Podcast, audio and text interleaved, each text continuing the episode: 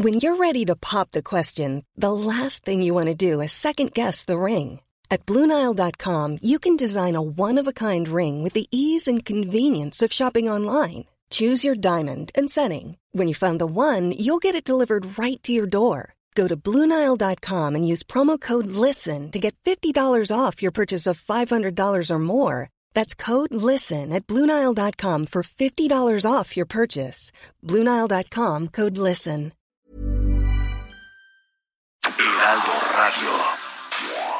Inicia las noticias de la tarde con Jesús Martín Mendoza en Heraldo Radio.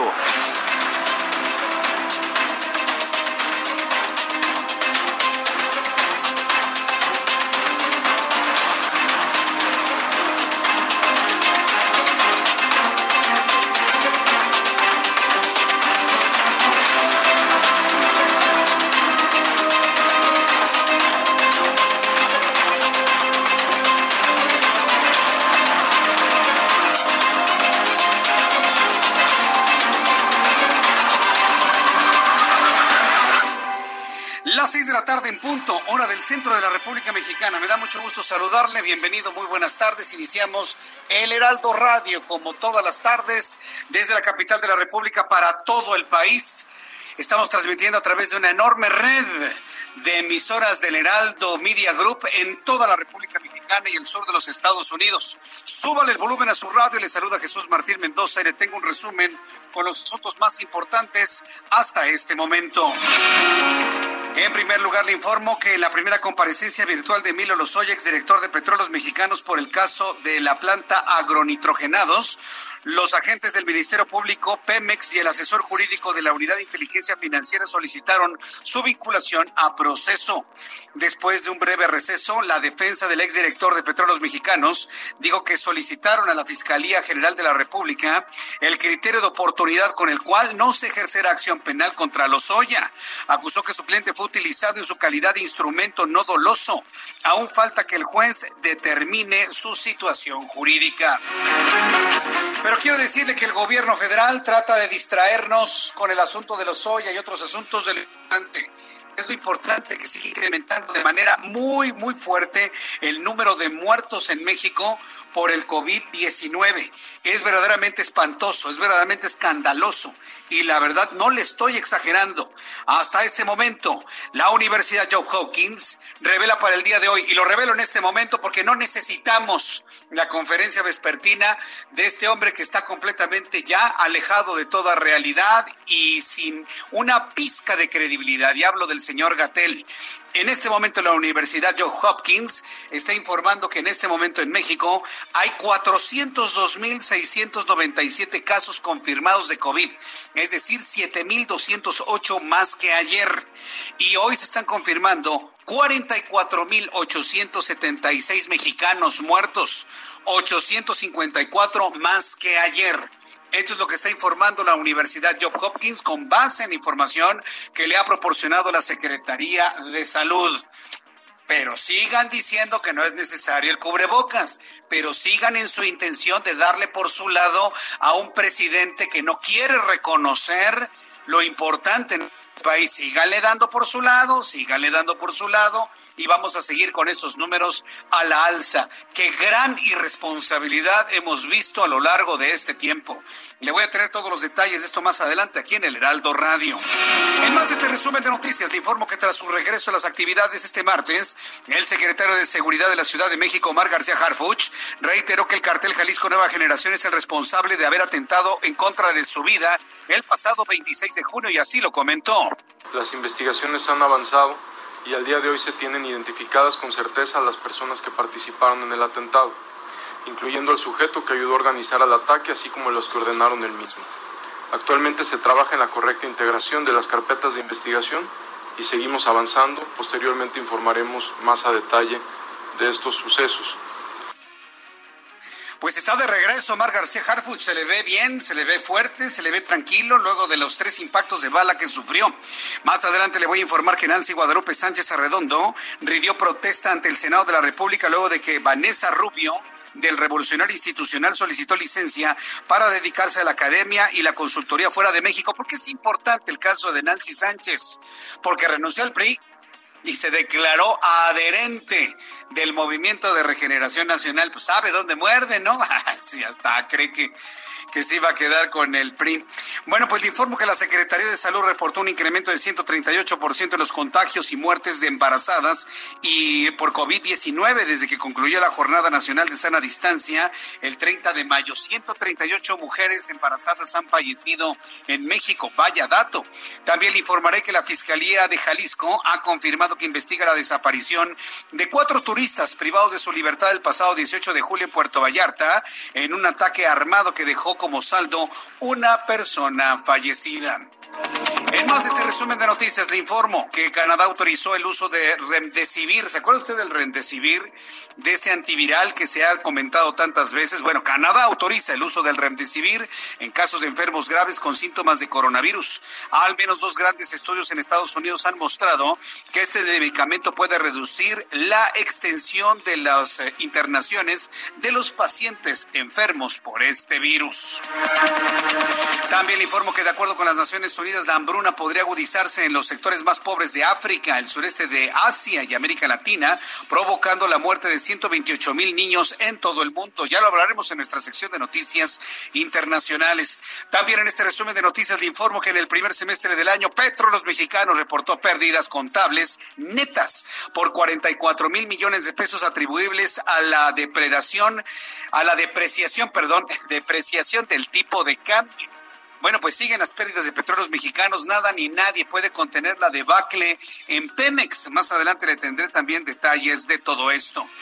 Cuando el reloj marca las seis de la tarde con seis minutos, vamos a revisar la información que se genera en otras partes de la República Mexicana. Vamos con nuestro compañero Germán Medrano, nuestro corresponsal en Baja California, que nos informa que son reubicadas las primeras familias que habitan zonas de alto riesgo en La Paz, Baja California. Adelante, Germán, te escuchamos.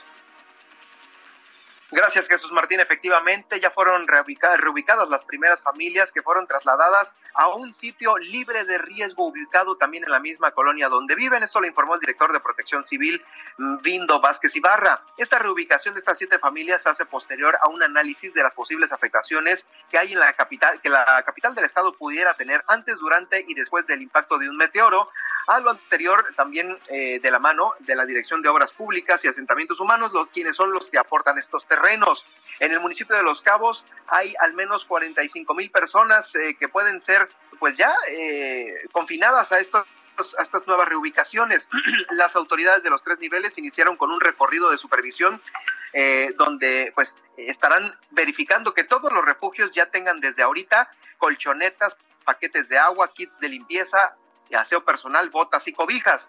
Por su parte, la presidenta municipal de Los Cabos, Armida Castro, informó que se lleva a cabo este proceso de capacitación de personal eh, para brindar un refugio seguro a estas más de 45 mil habitantes que pudieran estar en zonas de alto riesgo. Es el reporte desde Baja California Sur, Jesús Martín.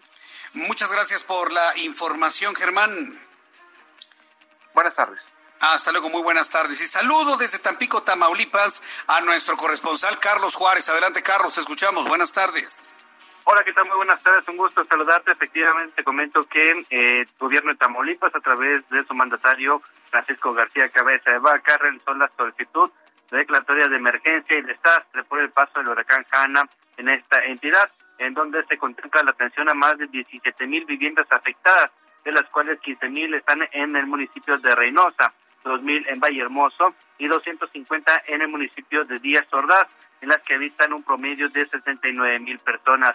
Durante el día de hoy, el mandatario recorrió eh, al lado del personal de la Secretaría de la Defensa Nacional, así como del gobierno de Tamaulipas, diferentes sectores que están todavía inundados en este municipio. Detalló que esperan que se les pueda dar una pronta respuesta para poder tener los recursos del FONDEN y así ayudar a las familias afectadas. En el reporte, en el reporte de última hora te comento que fue localizado el cuerpo de una tercera persona que se presume pudo haber sido arrastrada por el agua y bueno, desafortunadamente murió en el municipio de Reynosa. Bien, estaremos atentos de más información que se genere en aquella zona del país. Gracias, Carlos Juárez. Muy buenas tardes. Hasta luego, muy buenas tardes. Y saludo con mucho gusto a Mayeli Mariscal, corresponsal de Jalisco. ¿Qué información nos tienes, Mayeli? Adelante. Hola, ¿qué tal? Muy buenas tardes. Buenas tardes a todo el auditorio. El fiscal eh, del Estado de Jalisco, Gerardo Octavio Solís Gómez, el día de hoy confirmó que se encuentran abiertas dos carpetas de investigación, esto eh, derivado de los hechos del pasado 18 de julio, en donde un grupo de empresarios eh, provenientes de Guanajuato fueron agredidos en el municipio de Puerto Vallarta. Derivado de esta agresión eh, resultó pues eh, fallecido uno de ellos, eh, empresario de la industria de la construcción, y justamente la noche del lunes familiares de uno de los todavía desaparecidos de este grupo de 14 empresarios que se dirigieron a Vallarta presentó finalmente esta denuncia en Jalisco. Y eh, por lo pronto se confirma que también son tres los empresarios que se encuentran desaparecidos en estos momentos. Y según la versión de uno de los testigos que estuvo en el lugar de los hechos, derivado de la agresión, se los llevaron a una casa en donde los tuvieron retenidos, posteriormente los liberaron y solamente quedaron tres personas eh, que reitero son las que en estos momentos confirma la Fiscalía del Estado de Jalisco que se encuentran en su búsqueda. Por lo pronto también el fiscal eh, sigue eh, con la línea de investigación, tanto de personas desaparecidas como de robo, así como de homicidio, y no se descarta que pueda haber sido eh, un grupo de la delincuencia organizada quienes los agredió y mencionan que de manera directa fue esta agresión hacia estas tres empresarios. Esa es la información desde Jalisco. Gracias, Mayeli. Hasta luego, buenas tardes. Hasta luego, que te vaya muy bien. Bueno, pues así nuestros compañeros reporteros en la República Mexicana, nuestros corresponsales, y saludo a nuestros compañeros reporteros urbanos, periodistas especializados en información de ciudad. Daniel Magaña, ¿dónde te ubicas, Daniel? ¿Qué tal, Jesús Martín? Muy buenas tardes. En este momento nos ubican aquí en el cruce de la avenida Cuauhtémoc, el eje 1 poniente, y la zona del viaducto la zona del viaducto presenta bastante carga vehicular, Martín, en dirección hacia la zona oriente, bueno, pues ya una velocidad por medio de 15 kilómetros por hora en este momento, en esta vialidad para trasladarse hacia la zona de la calzada de Tlalpan. En cuanto a la avenida Cuauhtémoc, con mejor avance en dirección hacia la zona del eje 4 sur, la zona de Xoda. Lo que sí observamos, eh, Jesús Martín, es pues bastante actividad peatonal, a pesar de pues algún rato cerró precisamente la actividad comercial eh, pues una plaza que se ubica en esta zona y bueno pues muchas personas caminando en la calle en toda esta zona la mayoría afortunadamente pues portando cubrebocas pero bueno sí es intensa esta actividad peatonal en este punto el reporte muy buenas tardes gracias muy buenas tardes Daniel hasta luego me da mucho gusto saludar a través de la línea telefónica Israel Lorenzana. Adelante, Israel, te escuchamos. Muy buenas tardes. Jesús Martín, muchísimas gracias. Pues nosotros tenemos información para los automovilistas que se desplazan a través de la zona del circuito interior. A partir de la zona de Boulevard Puerto Aéreo con dirección hacia Oceanía, asentamientos considerables. Esto para quien viene también de la zona de Churubusco. No hay muchas alternativas. No nos queda más que pedirles que anticipen su paso por varios minutos. El sentido opuesto también con carga vehicular, carriles centrales. Nada para pensar en abandonar esta arteria. Únicamente hay que armarse de paciencia. Esto con dirección hacia la zona de viaducto o más allá, los que siguen su marcha hacia la zona de Churubusco. Manejar con mucho cuidado, Jesús Martín, la información que te tengo. Gracias, Israel Lorenzana. Hasta luego. Hasta luego. Está usted ya en sintonía en el mejor programa de noticias a esta hora de la tarde le agradezco infinitamente su atención y además le invito para que le diga a otras personas, vecinos, amigos, compañeros de trabajo que sintonicen las frecuencias del Heraldo Radio en toda la República Mexicana. Además, podemos tener usted un diálogo muy ágil entre usted y yo a través de Twitter, arroba Jesús Martín MX y a través de nuestro canal de YouTube en Jesús Martín MX. Ahí se encontrará con un gran grupo de amigos donde juntos comentamos, compartimos, discutimos las noticias todas las tardes Jesús Martín MX, el canal en donde estoy platicando con usted a través de YouTube. Ya son las 6 de la tarde con 13 minutos hora del centro de la República Mexicana. Así iniciamos nuestro programa de noticias y le invito para que escuchemos a Abraham Arreola, quien nos informa lo que sucedió un día como hoy, 28 de julio, en México, el mundo y la historia. Adelante, Abraham. Jesús, muchas gracias y bienvenidos todos a un día como hoy en la historia. Pero antes de empezar, ¿sabían que existe un lugar que así se llama? 28 de julio. Literal, se trata de una localidad del departamento Gaiman, provincia de Chubut, en Argentina, y cuenta con 797 habitantes. Un dato que podría romper el hielo. Ahora sí, 28 de julio.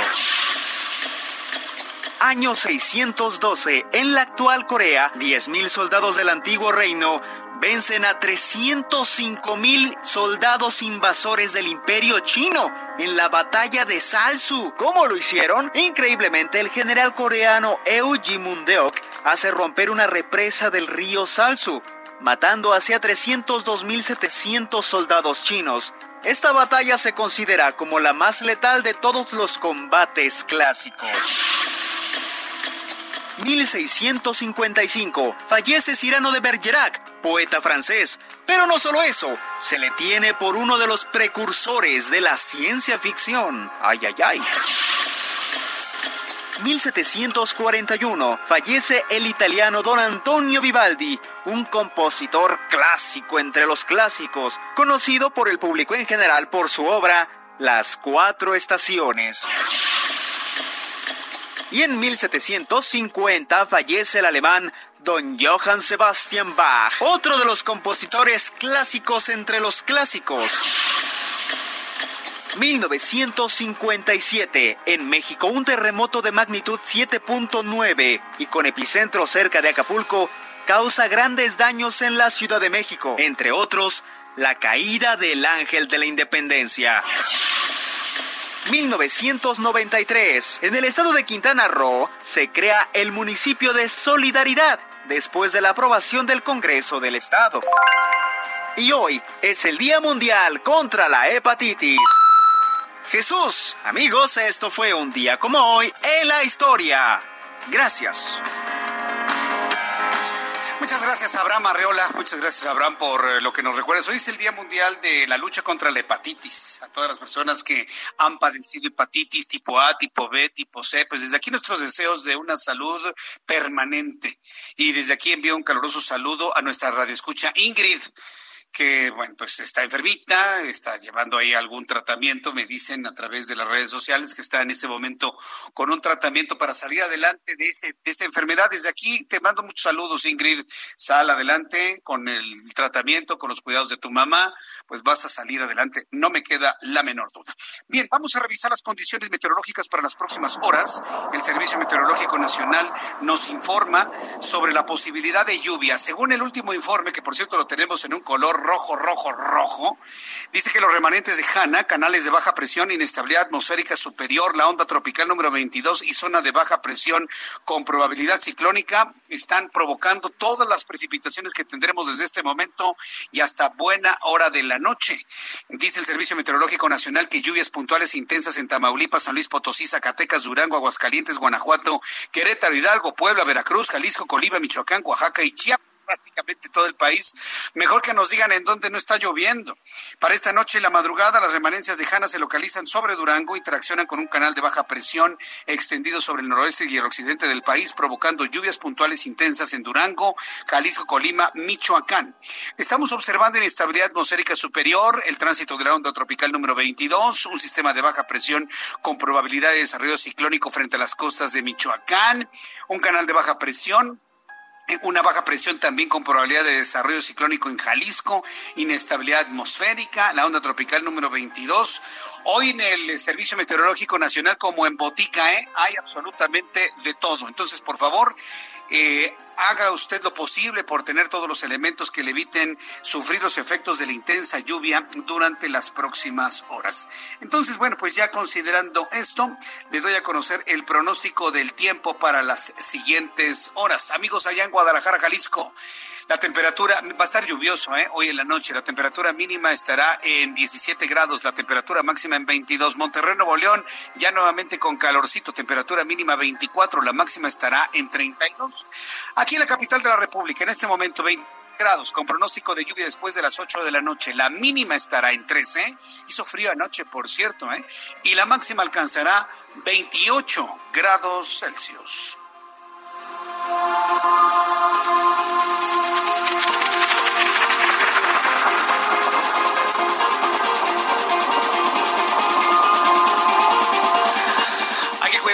Lluvia durante las próximas horas, así le recomendamos aquí en el Heraldo Radio, que por cierto le saluda Jesús Martín Mendoza como es siempre a esta hora de la tarde. Saludo con mucho gusto a nuestro compañero Carlos Navarro, reportero del Heraldo Media Group. Disminuyen en Ciudad de México delitos de alto impacto en 24.2%. El porcentaje es sorprendente. Se reducen delitos de alto impacto en 24.2% en la Ciudad de México. ¿De dónde surge este dato, Carlos Navarro? Adelante, muy buenas tardes. Buenas tardes, Jesús Martín. Te saludo con gusto a ti y al auditorio. Bien, los delitos de alto impacto en la Ciudad de México tuvieron una disminución de 24.2% en el promedio diario registrado entre diciembre de 2019 y julio de 2020. Pasó de tener un registro diario de 104.1 delitos a 79.5 ilícitos. La jefa de gobierno, Claudia Sheinbaum, reconoció que hay una influencia importante del distanciamiento social que ha habido por la emergencia sanitaria a causa del COVID-19. Escuchemos y es una reducción que obviamente está asociada en una parte a la jornada de sana distancia, pero lo que es importante resaltar es que aun cuando en julio llevamos ya prácticamente todo julio de semáforo naranja y a partir del 15 de junio que comenzaron a abrirse distintas actividades, aún así eh, se ha contenido de manera muy importante el crecimiento de los delitos y esto es el trabajo coordinado de todos los días de Secretaría de Seguridad Ciudadana, de Procuraduría, de Fiscalía General y el trabajo al que ahora se ha integrado también el Tribunal Superior de Justicia. Y bien, el coordinador general del Gabinete de Seguridad y Justicia detalló cuáles han sido los delitos en los que ha habido una disminución. Por ejemplo, en el homicidio doloso en diciembre de 2019 la media diaria era de 3.7 y ahora se redujo un poco menos a 3.3.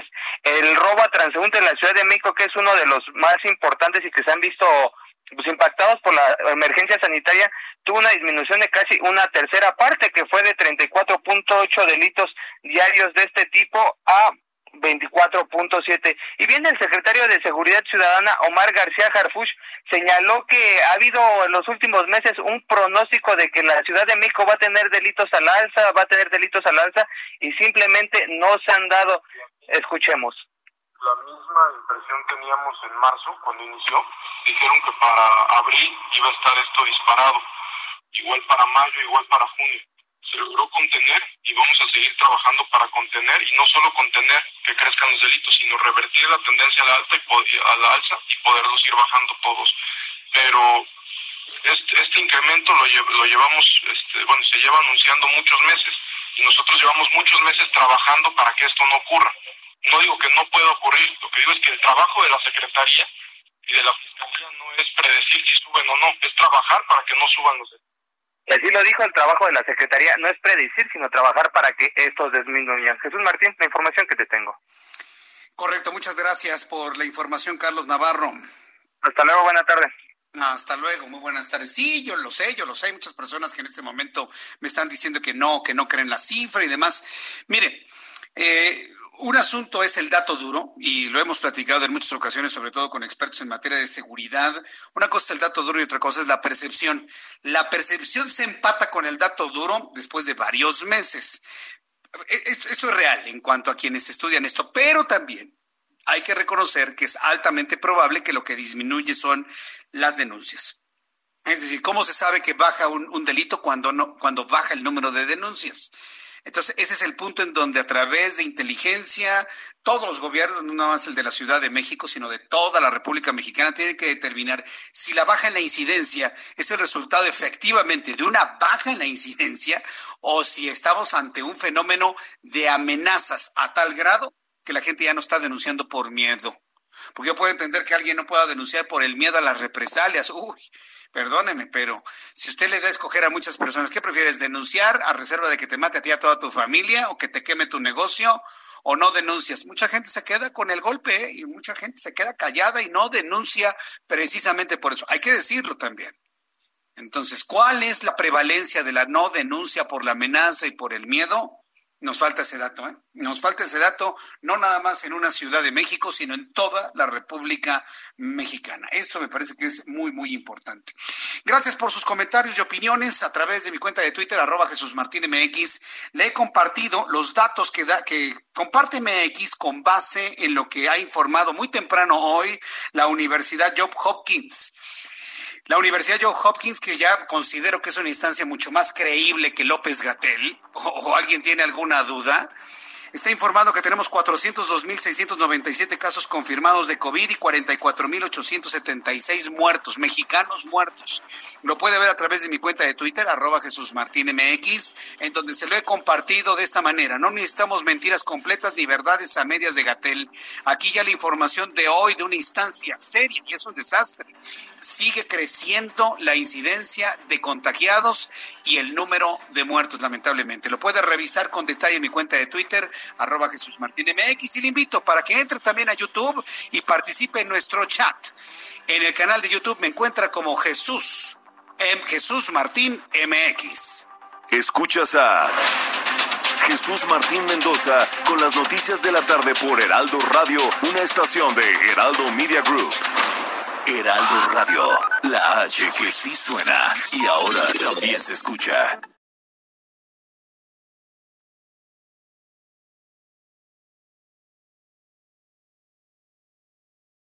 Escucha la H, Heraldo Radio. Escucha las noticias de la tarde con Jesús Martín Mendoza. Regresamos. Muy buenas tardes, muchas gracias a este espacio de Jesús Martín Mendoza, porque amigos, por favor también sigan poniendo atención, muy atentos, porque si ustedes quieren mejorar esa salud, evitar cualquier contagio de virus, bacterias, microorganismos, pongan mucha atención, porque hoy, hoy nos visita Aris Chávez, representante de Productos Politécnico, y nos tiene información verdaderamente importante, digna, digna de conocer. Adelante, Aris, ¿cómo estás? Buenas tardes. Muchas gracias por la invitación, gracias a Jesús Martín y a ti, mi querida Hoy quiero platicarle al auditorio de la importancia de tener un sistema inmunológico fortalecido. Hoy en día toda la población la verdad es que estamos en un grave riesgo de contagiarnos. Ya empezamos a salir a la calle, a salir a nuestras actividades diarias casi normales y lo único que nos va a proteger además del el cubrebocas, del gel antibacterial, distancia, todo, es tener nuestro sistema inmunológico fuerte. ¿Cómo vamos a lograr esto? Bueno, pues esa es la buena noticia que les voy a platicar el día de hoy. Los avances tecnológicos en el Instituto Politécnico Nacional desarrollaron un tratamiento encargado de transferir inmunidad al cuerpo. El factor de transferencia logra fortalecer nuestro sistema inmunológico hasta en un 470% y administrado como preventivo en personas sanas y enfermas tiene resultados excelentes. Y aquí es donde me gusta explicarle al auditorio que tomar diariamente el factor de transferencia logra crear una barrera protectora que vuelve mucho más difícil un contagio y esta es una noticia maravillosa. Es lo que estamos buscando, Aris, crear esa barrera protectora, pues para evitar esos contagios que vienen de todos lados. ¿Qué enfermedades se pueden tratar además con este factor? Además de ayudarnos a evitar contagios de virus, también nos ayuda a prevenir y tratar enfermedades con mucho éxito. Tenemos pacientes con diabetes, cáncer, lupus, VIH, herpes zóster, artritis reumatoide, alergias, asma, cualquier enfermedad respiratoria, incluyendo influenza, bronquitis, pulmonía, enfermedades biliares. Es una gama muy completa de enfermedades que hemos logrado tratar con el factor de transferencia y hemos logrado una mejoría de hasta un 90% de nuestros pacientes. Qué buena noticia que, padre que todos nuestros radioescuchas pongan atención en esto. ¿Y quiénes pueden tomar este factor de transferencia. Esa es la mejor noticia de todas. Puede tomarlo toda la familia, desde bebés hasta personas de la tercera edad, de forma segura y sin efectos secundarios. Y atención si usted tiene alguna enfermedad crónico-degenerativa, porque actualmente tratamos a personas con estos padecimientos con resultados verdaderamente sorprendentes. Cuiden la salud, hay que proteger, hay que crear esa barrera, amigos, porque este factor de transferencia es original de los científicos egresados del Instituto Politécnico Nacional y bueno, pues ahora viene lo bueno, ¿verdad? Aris, ¿qué promoción nos tienes para este programa de Jesús Martín Mendoza? Además de dar el número 55 56 49 44 44, ¿qué nos tienes? Vayan anotando este número que ahorita por supuesto vamos a repetir. Hoy tenemos una promoción muy especial para el público de Jesús Martín Mendoza, así que vaya anotándolo 55 56 49 44 44. Traemos regalos y mucho descuento para el auditorio. Ponga atención porque tenemos un paquete de seis dosis de factor de transferencia. Este tratamiento es ideal para una persona y usted solo por hoy únicamente va a pagar 1.800 pesos. Pero aquí viene la buena noticia. Si es de las primeras personas en comunicarse, le vamos a enviar otras seis dosis adicionales completamente gratis. Escuchó bien, son 12 tomas de factor de transferencia en el que únicamente va a pagar 1.800 pesos. O sea, pagamos un tratamiento que son seis, nos regalan otras seis tomas, que es completamente gratis, y por esa misma cantidad. Y además, eso no es todo, mi querida Moni. Le vamos a enviar para que usted quede completamente protegido completamente gratis una careta de máxima protección, es transparente, tiene duración de tres meses, una mascarilla N95 de grado hospitalario y un gel antibacterial con 70% de alcohol. Este es aprobado por la FDA y todo este paquete va incluido en el de seis dosis de factor de transferencia, así que a llamar. A llamar y solamente el público de Jesús Martín Mendoza que en este momento nos esté escuchando pueden tener esta gran promoción. Arisa, ¿qué número, por favor? 55 56 49 44 44 el 55 56 49 44 44 solo es para las primeras personas que se comuniquen, así que a llamar. A llamar. Gracias, Aris. Gracias a ti. Regresamos contigo, Jesús Martín Mendoza. Gracias.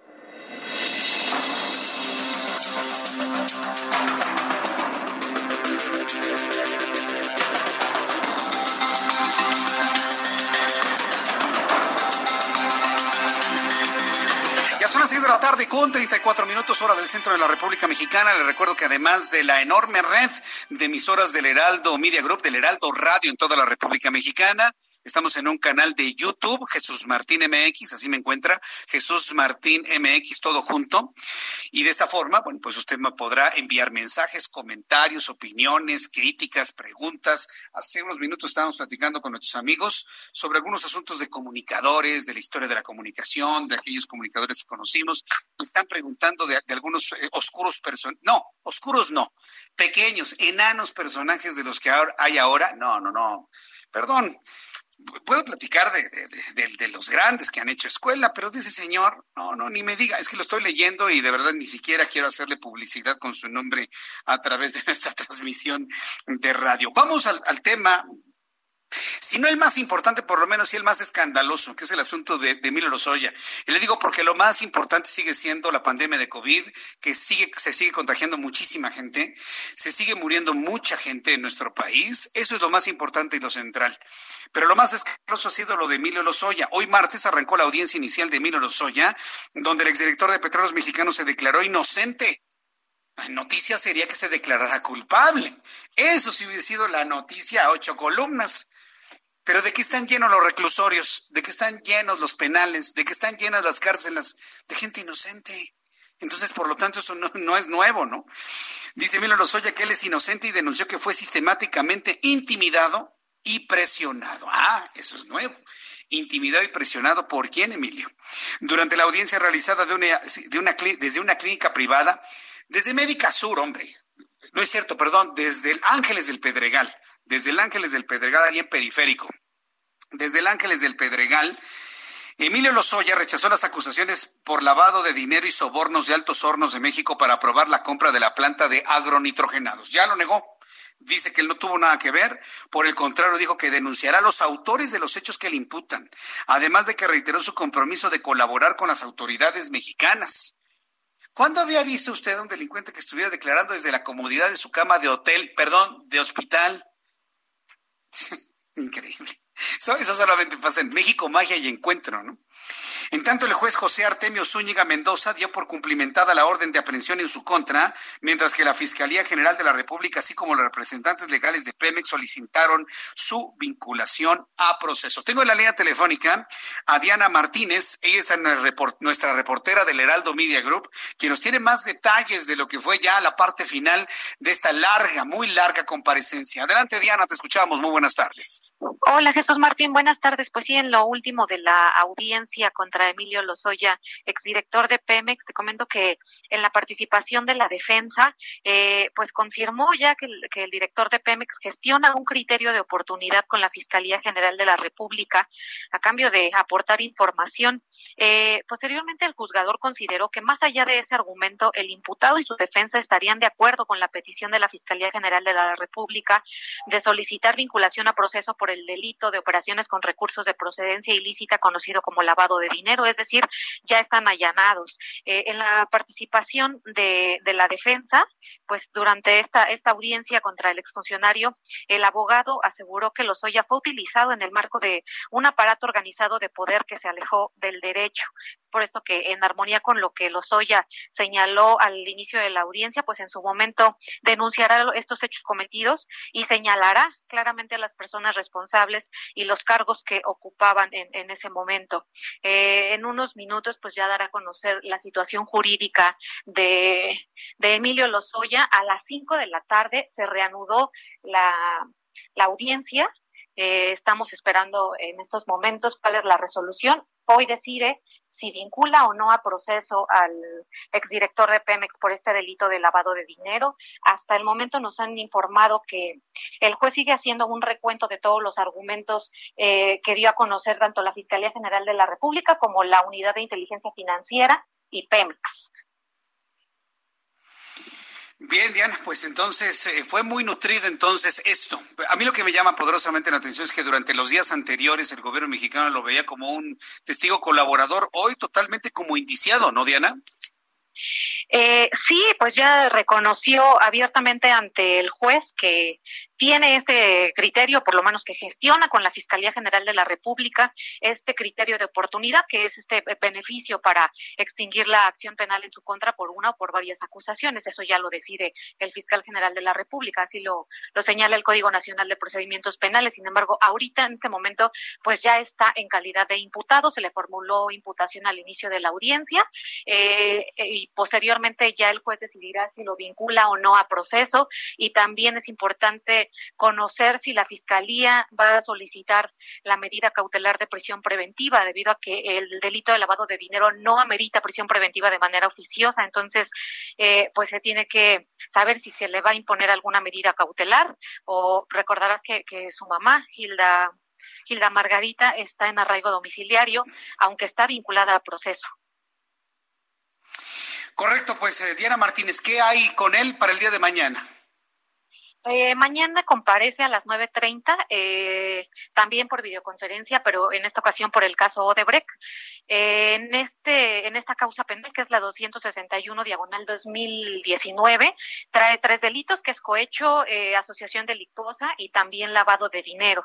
Es la misma eh, mecánica, se el, los fiscales le formulan imputación por estos delitos, le dan a conocer las acusaciones, posteriormente le dan a conocer los datos de prueba que tiene la fiscalía para sustentar las acusaciones en su contra y pues sería lo mismo decidir eh, tiene la posibilidad de que se decida en esa misma audiencia si lo vinculan a proceso o no por esos tres delitos incluso los pueden reclasificar eh, o bien pueden solicitar la duplicidad del término constitucional, que ese es un derecho de todo imputado, para que en ese tiempo eh, la defensa eh, presente pruebas a favor. Bien, Diana, pues estaremos muy pendientes contigo, que has llevado el seguimiento puntual de todo este asunto. Muchas gracias, Diana Martínez, por esta información. Buenas tardes. Hasta luego, buenas tardes. Nuestra compañera reportera que tiene todos estos elementos. Mire, ¿qué debemos entonces saber de todo esto? En la audiencia de hoy martes, Emilio Lozoya, la Fiscalía General de la República, señaló que alrededor de 150 millones 862 mil dólares es el daño causado a petróleos mexicanos por la, la compra de esta chatarra agronitrogenados. Además, también aseguró que la planta no ha generado ganancias y las deudas bancarias siguen en aumento. La Fiscalía incluso dijo que es probable que el importe pagado hasta la fecha se incremente conforme se va materializando los vencimientos de la deuda. Y quienes se llevaron los sobreprecios, pues con eso ya compraron casas, ya se fueron de viaje, ya, ya, hicieron lo que quisieron. Sí. Eh, esto por un lado, ¿no? Ya, ya se planteó esto. Mañana a las nueve y media de la mañana continúa todo este show mediático en el que se ha convertido el caso de Emilio Lozoya. Durante la audiencia inicial de Emilio Lozoya, el fiscal, la Fiscalía General de la República reveló que recibió reportes médicos de España en los que se daba a conocer el diagnóstico de anemia y otras condiciones físicas del exdirector de Petróleos Mexicanos. Mire, sobre este asunto de la salud de Emilio Lozoya, alguien nos está mintiendo. Y nos están mintiendo o las autoridades mexicanas o las españolas, no hay más. No creo que nos estén mintiendo un griego o un ruso, ¿no? O un sudafricano. No, no, no. Nos están mintiendo o los españoles o los mexicanos. Usted ya me dirá quién cree que miente en esto, ¿no? Eh, porque ya había reaccionado supuestamente el gobierno español que decía, no, no, no, nosotros les entregamos en perfecto estado de salud a Emilio Lozoya y no es verdad de que estuviese enfermo, porque si estuviese enfermo lo hubiéramos llevado al hospital y se los entregamos hasta que estuviera sano. ¿Se acuerdan lo que hace 15 días declaró el gobierno español. De acuerdo con la Fiscalía, la Fundación Alarcón en España realizó el diagnóstico por lo que se inició un tratamiento con hierro oral. Le están dando pastillitas de hierro para la anemia. Mientras que en México, la clínica privada donde se encuentra le hizo otra valoración, pues continúa con dolores de esófago por el síndrome de Barrett y anemia grado 3. La fiscalía incluso afirmó que Lozoya estuvo coherente y congruente en tiempo y espacio durante su regreso a México. Esto es lo que trascendió sobre esto. Eh, nada más quiero hacerle un pequeño comentario porque seguramente ya lo escuchó en algún otro lado, seguramente lo va a leer por ahí. Hoy el, eh, nuestro empleado en Palacio Nacional insiste que estemos muy pendientes del juicio de Lozoya. No, presidente, es un asunto de jueces. De lo que hay que estar pendientes es de cuidarnos del coronavirus, de utilizar el cubrebocas, de no salir a la calle si no es necesario, de no ir a lugares públicos. De eso debemos estar la sociedad mexicana pendientes, de salvar la vida. Usted está preocupado por salvar el voto para que sigan teniendo mayoría pero no, lo importante es salvar la vida en este momento. Ahí está el presidente diciendo, no, no, no, vamos a estar muy atentos del juicio. ¿Cuál atentos del juicio? Estemos atentos de no contagiarnos de coronavirus. Perdón que le corrija la, la, plana, pero por lo menos el público que está escuchando el Heraldo Radio en toda la República Mexicana y a través de YouTube saben perfectamente bien que lo importante es el coronavirus, señor. Eso es lo importante, que no siga contagiándose la gente, que la gente no muera. Eso es lo importante. Cualquier presidente de cualquier parte del mundo entiende que debe cuidar a su sociedad. Y este señor queriendo que estemos pendientes, porque todo lo que diga Emilio Lozoya lo van a utilizar para el proceso electoral del año que entra. Si no nos chupamos el dedo. ¿Usted te piensa que le está hablando a retrasados mentales o qué? A niños que no saben. No, no, no, señor. Lo importante es el COVID, la debacle económica, que la gente se está quedando sin trabajo, que las empresas no tienen apoyos, no hay un plan fiscal. Eso sigue siendo lo importante en este país. Eso sigue siendo lo importante en este país. Entonces ya, por favor, yo le invito a que usted esté muy pendiente del COVID. Si nos enteramos de este show que es lo de Emilio Lozoya y que castiguen a Lozoya y que castiguen a Videgaray y que metan a la cárcel a Peña Nieto y que pongan en el potro medieval a Felipe Calderón y, sí que, eh, manden a otra parte del mundo a Vicente Fox porque se da cuenta que ya el innombrable ya no es innombrable, ya le dice Carlos Salinas de Gortari, que hagan lo que quieran con los políticos. Aquí lo importante es que no nos contagiemos de COVID y eso es lo que debería estar haciendo el gobierno. Usemos cubrebocas MX, yo le invito para que a través de mi cuenta de Twitter y en todas las redes sociales subamos este hashtag usemos cubrebocas MX, el que usted quiera, pero que nos haga la invitación a que usemos cubrebocas, a que no necesitamos a que alguien en un palacio nos diga que no es importante, sino que usted y yo tomemos la responsabilidad de nuestra salud y de nuestra propia vida. Eso es importante. Ya el otro señor que haga lo que quiera. Usted y yo nos cuidamos, Transmitimos la información a nuestros amigos, familiares, compañeros de usar el cubrebocas por varios motivos. Uno, por salud.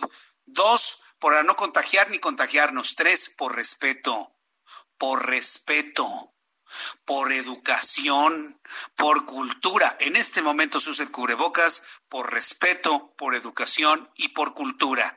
Quien se niegue a usarlo bajo la argumentación que se le antoje, no nos tiene respeto, no tiene cultura y tiene una tremenda ignorancia. Aplíqueselo y póngase el saco a quien le quede, ¿eh? Entonces, ahí yo nada más lo dejo. Son las seis de la tarde con 47 minutos, hora del centro de la República Mexicana. Eh, tengo en la línea telefónica, eh, eh, en, unos instantes más le, doy con todos los detalles de quién, a quién tengo en la línea telefónica, sobre todo para poderlo presentar como, como es debido. tengo a Miguel Gallardo López, presidente. A estos minutos con el auditorio del Heraldo Radio. Estimado Miguel Gallardo, me da mucho gusto saludarlo. Bienvenido. Hola Jesús, ¿qué tal? ¿Cómo estás? Muy buenas tardes. También te saludo con mucho gusto y en tu persona saludo a todo el radio auditorio. Muchas gracias. Hemos invitado a Miguel Gallardo López porque se ha eh, anunciado que mañana habrá un periodo extraordinario de sesiones en donde se va a revisar la ley de adquisiciones y en estas reformas, bueno, se pretende que el gobierno federal pueda adquirir medicamentos desde el extranjero, pues ya no haciendo licitación, sino por adjudicación directa. Una primera impresión de esta intención, Miguel Gallardo López, que algunos analistas nos han dicho que, que, violenta algunas normas. ¿Qué es lo que usted observa en esta intención para el día de mañana? Claro que sí, mi querido Jesús. Mira, primero, yo creo que lo que el gobierno quiere es hacer eh, que en otros sexenios hubiera causado un escándalo de, de este, es, bueno, un escándalo de, mayúsculo con, con lo que está tratando de hacer cuando era oposición precisamente este gobierno, debido a que lo que quiere es poner en la ley una, una premisa que es una práctica de privilegios y adjudicaciones directas sobre la competencia y las licitaciones públicas. Eh, ahorita bien mencionabas, eh, para que además el auditorio nos pueda entender, mira, eh, hoy ocho de cada diez contratos los hacen por adjudicación directa. Si a esto le sumamos, Jesús, el 7% que lo hacen por invitación restringida, que es el otro mecanismo que utiliza mucho este gobierno, quiere decir que solo 13 de cada 100 contratos, 13 de cada 100 contratos se hacen por licitación pública. Ahora lo que quiere es llevarlo a la ley como pretexto de la pandemia, como bien lo acabas de mencionar, como una forma de justificar para nosotros la pésima planeación que han tenido y esto además, me parece que es importante que el auditorio lo conozca, es anticonstitucional, ya que déjenme mencionarles que el artículo 34 de nuestra Constitución establece como regla general que la licitación pública debe de ser abierta y transparente. Y bueno, pues aquí evidentemente están haciendo todo lo contrario, legislar para dar permiso, para hacer compras a organismos internacionales o más bien intergubernamentales, como lo llaman, eso pues básicamente es promover la parte de la corrupción, eh, es anticonstitucional, como lo acabo de mencionar, y la legislación actual otorga eh, al gobierno federal mecanismos oportunos para atender las contrataciones en tiempos de emergencia, como lo estamos viendo ahorita en este momento. Es decir, existen los mecanismos en este momento que no podría ser, que podría ser una salida que el gobierno en un momento quisiera decir, pero hoy por hoy pues están ahí. Y por el otro lado, también me parece que va en sentido contrario, Jesús, de las convenciones internacionales que las de, donde México forma parte. Una de ellas me parece muy relevante mencionárselo al auditorio, es la Convención de las Naciones Unidas contra la parte de la corrupción, que en el artículo 9 dice que las contrataciones públicas deben de ser competitivas, es decir, pues la haces pública para que se acerque las diferentes fuerzas del mercado para poner los mejores precios, la mejor calidad, tienen que ser transparentes, es decir, que conozcamos todo este proceso. Al tener una invitación restringida, pues le das el permiso a una persona que simple y sencillamente por una relación política o por un convenio este, que, le, que, que tenga ahí preferencia, pues haga este tipo de negocios. Y por otro, tiene que ser con criterios objetivos. Hoy por hoy lo que se está pretendiendo son criterios completamente subjetivos y me parece que esto es un tema que tenemos que empujar. Por otro lado, si me lo permites, también es momento de decirle al auditorio que ya hace varias semanas hay un proceso de parlamento abierto en el que se está discutiendo en conjunto con un proceso completo y abierto de leyes de adquisiciones para que pongan a México las mejores prácticas internacionales. Es decir, en este momento ya está esa discusión, no entendemos cuál es la razón por la que quieren legislar al vapor y que quieren meter una ley que francamente pues es anticonstitucional y que es incomprensible que podamos entender por, la, por qué la quieren meter. vamos a ver qué es lo que pasa el día de mañana, a ver si existe la posibilidad de que, bueno, es que vemos a la oposición que no, no ha hecho un trabajo de, de, de, concertación para poder llegar a un acuerdo y echar para atrás esto, con la simple mayoría que tiene Morena, pues esto podría avanzar. Vamos a ver qué ocurre mañana y nos volvemos a comunicar Miguel Gallardo López para hacer un análisis de lo que suceda. Pero pues dicen, piensa mal y acertará. Seguramente hay por ahí algún proveedor, amigo de alguien en el gobierno que quiere llevarse una buena tajada. Es lo único que puedo pensar de una acción como esta. Es correcto, Jesús. Ahí también es el tema de los compadrazgos. Y mira, finalmente, me parece que aquí yo solamente le dejaría una imagen al auditorio. Recordemos estas batas que se adquirieron este, por cuestiones de urgencia, donde los profesionistas de la salud pues las exponían a todos los medios de comunicación y prácticamente se transparentaban, es decir, no cumplían con los requerimientos. Por otro lado, el tema de los ventiladores, que también salieron a comprarlos por un tema de urgencia y ya supimos que eran mucho más caros y además no servían. Básicamente eso es lo que tenemos que tener muy claro cuando hablamos de que si, si, el, si el gobierno va a tener esta posibilidad de no tener en los procesos que hoy se marcan en la ley. Vamos a ver qué es lo que pasa mañana. Yo le agradezco mucho a Miguel Gallardo López, el que se haya comunicado con nosotros, me haya aceptado la llamada y estamos pendientes a lo que ocurre y mañana sea noticia. Muchas gracias por este tiempo. Gracias Jesús a ti por la oportunidad y estoy a tus órdenes. Un saludo a ah, todo el auditorio. Hasta pronto. Que le vaya muy bien. Pues ha quedado planteado con un analista en estos temas que lo que van a pretender mañana Morena en el extraordinario es total y absolutamente inconstitucional. ¿Cómo se puede parar ese tipo de cosas? Hay que quitarle la mayoría morena, ¿eh? Sí, que siga siendo y prevalezca, pero tener equilibrios con partidos políticos para que no hagan lo que les guste. Imagínense aprobar una ley para que ya no haya licitaciones y dejarle lo que quieren a sus compadres. Voy a los anuncios y regreso con los datos de COVID. Escuche usted el Heraldo. Escuchas a Jesús Martín Mendoza con las noticias de la tarde por Heraldo Radio, una estación de Heraldo Media Group. Heraldo Radio, la HCL se comparte, se ve y ahora también se escucha.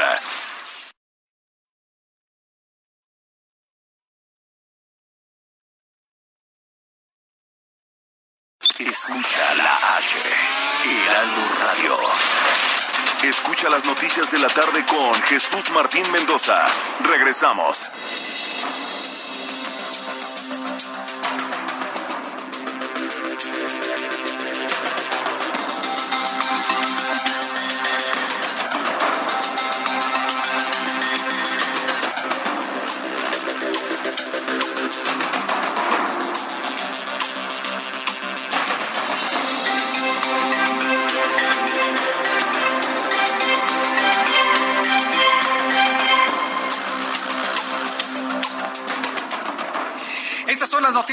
Resumen en el Heraldo Radio.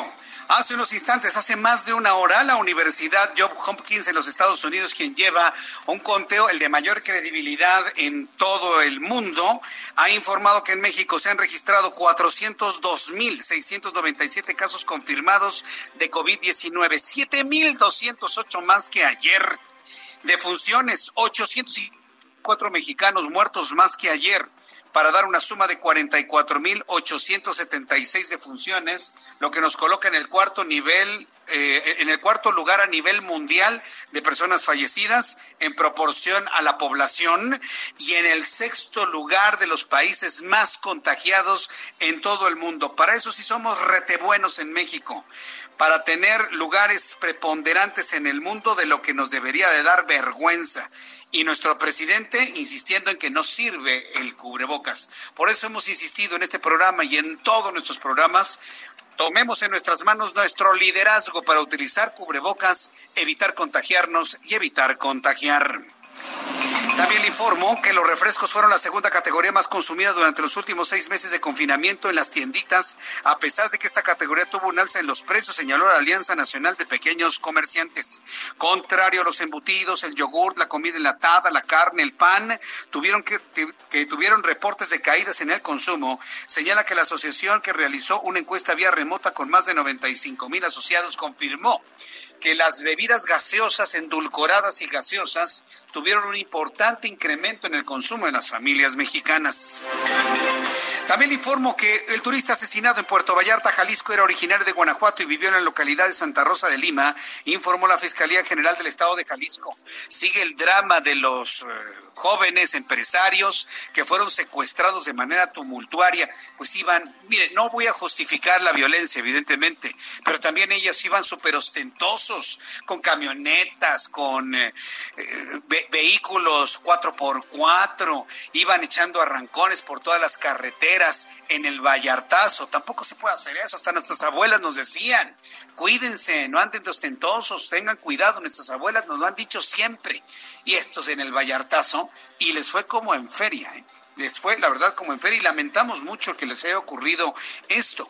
Hoy hubo una rueda de prensa, el fiscal Gerardo Octavio Luis Solís, perdón, recordó que el pasado 18 de julio un grupo de turistas a bordo de vehículos todoterreno fue atacado por un comando a su llegada al puerto Vallarta ya se detectó que uno de ellos vivía en uno de los lugares y de los municipios de donde es uno de los, de los carteles más poderosos del occidente mexicano. También le informo que el gobernador de Durango, José Rosas Aispuru, ha dado información de que está aislado porque dio positivo por COVID-19. El panista se suma a otros seis gobernadores que se han contagiado de coronavirus. Héctor Astudillo de Guerrero, Francisco Domínguez de Querétaro, Carlos Joaquín de Quintana Roo, Adán Augusto López de Tabasco, Francisco Javier García Cabeza de Vaca de Tamaulipas. Suben en la lista a José Rosas Aispuru, gobernador de Durango. Desde aquí le decimos al gobernador Rosas Aispuru que le deseamos pronta recuperación. En la Ciudad de México, los delitos de alto impacto tuvieron una disminución de 24.2% en promedio diario entre diciembre de 2019 y julio de 2020. La cifra diaria pasó de 104.9 a 79.5 ilícitos. La disminución en cuanto a los delitos ha sido verdaderamente sorprendente. Hoy Claudia Sheinbaum, jefa de gobierno, reconoció que hay influencia del distanciamiento social que ha habido en la emergencia sanitaria causada por COVID-19. Canadá aprobó el uso antiviral del Remdesivir. Ya Canadá dice que le va a entrar al Remdesivir en caso de enfermos con síntomas graves de COVID-19 y se trata de la primera droga autorizada por la Agencia Nacional de Salud para combatir el nuevo coronavirus. Las autoridades canadienses detallaron que solo podrá ser usado en pacientes de COVID-19 que padecen neumonía y necesitan más oxígeno para poder respirar. Por su parte, Gillette Science, la compañía estadounidense que desarrolló el medicamento, será la encargada de fabricar las dosis que se van a utilizar en Canadá. Entonces, Remdesivir será ya el antiviral indicado, por lo menos en Canadá, y le estaremos informando cómo les va a los canadienses con este tratamiento terapéutico. Estas son las noticias en resumen. Le invito para que siga con nosotros. Le saluda Jesús Martín Mendoza.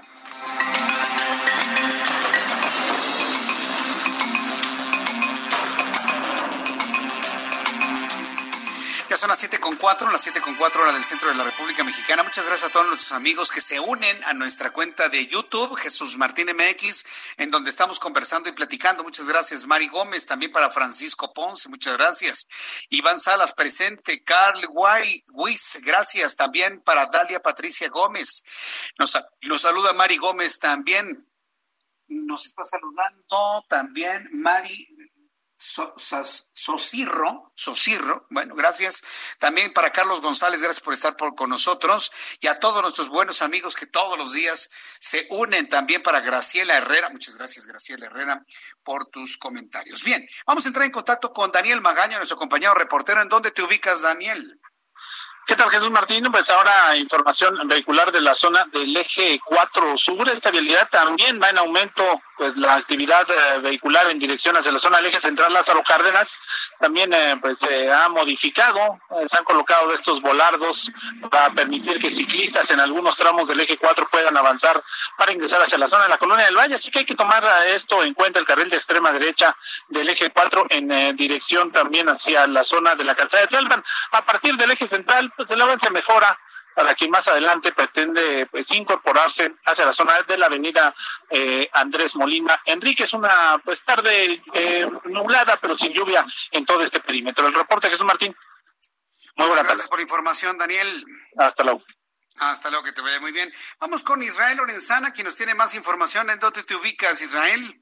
Jesús Martín, gracias. Es Avenida Ingeniero Eduardo Molina, al cruce con el eje 5 Norte San Juan de Aragón, en donde la circulación presenta ya asentamientos Esto para quien viene de la zona del circuito interior en su tramo Río Consulado y para nuestros amigos que van con dirección hacia 5 de mayo, hacia la zona de Centenario. La alternativa sigue siendo utilizar en estos momentos Congreso de la Unión, esto con dirección también hacia la zona del Río de los Remedios. El sentido opuesto, a través de Molina, la circulación fluye a buena velocidad, esto con dirección hacia la zona del eje 2 norte o más allá, para quien va con dirección hacia San Lázaro. Jesús Martín, la información que te tengo. Gracias por la información, Israel. Hasta luego. hasta luego, que te vaya muy bien nuestro compañero Israel Lorenzana con toda la información desde este punto de la República Mexicana. Ya son las siete con siete, las siete con siete hora del centro de la República Mexicana. Tengo en la línea telefónica Pablo Cruz. Él es colaborador del Heraldo de México. Eh, me da mucho gusto saludarte, Pablo. ¿Qué información nos tienes? Bienvenido, muy buenas tardes. ¿Qué tal, Jesús? ¿Cómo estás? Buenas tardes. Oye, te informo que después de cuatro meses de haber permanecido cerrados a causa de la pandemia de COVID-19, autoridades del municipio de Nezahualcóyotl confirmaron al Heraldo Radio que el próximo lunes abrirán los espacios públicos deportivos al aire libre bajo las medidas sanitarias correspondientes y los aforos establecidos en la Gaceta de Gobierno del Estado de México, mientras que gimnasios permanecerán cerrados hasta alcanzar el semáforo verde en la localidad. El alcalde Juan Hugo de la Rosa puntualizó que están listos para abrir los espacios que reúnan las condiciones necesarias para que la población pueda ejercitarse sin mayores riesgos, acatando siempre las medidas de, de autoprotección como la práctica de la sana distancia, por lo que algunas actividades deportivas que se realizaban a puerta cerrada o en salones se llevarán a cabo en espacios abiertos como la cancha del Estadio Metropolitano. Subrayó también que pese a que dichas actividades pudieron haber iniciado el pasado 7 de julio, no, no se hizo así, dado que el municipio se encontraba aún en el semáforo rojo de riesgo sanitario, por lo que se decidió responsablemente aguantar un poco más a fin de cuidar lo más posible la salud de los habitantes del municipio. Y por cierto, ya que hablamos de Nezahualcóyotl, hoy el secretario de Salud del gobierno estatal, Gabriel Oshé, reconoció que la estrategia y acciones que han llevado a cabo el gobierno municipal durante la, durante la pandemia por el COVID-19 han sido eficaces y oportunas, a grado tal que han pasado del lugar número 5 que ocupaban en mayo pasado al número 15 a nivel nacional en el que actualmente se sitúa, así como la disminución de manera eficaz de la velocidad de transmisión del virus.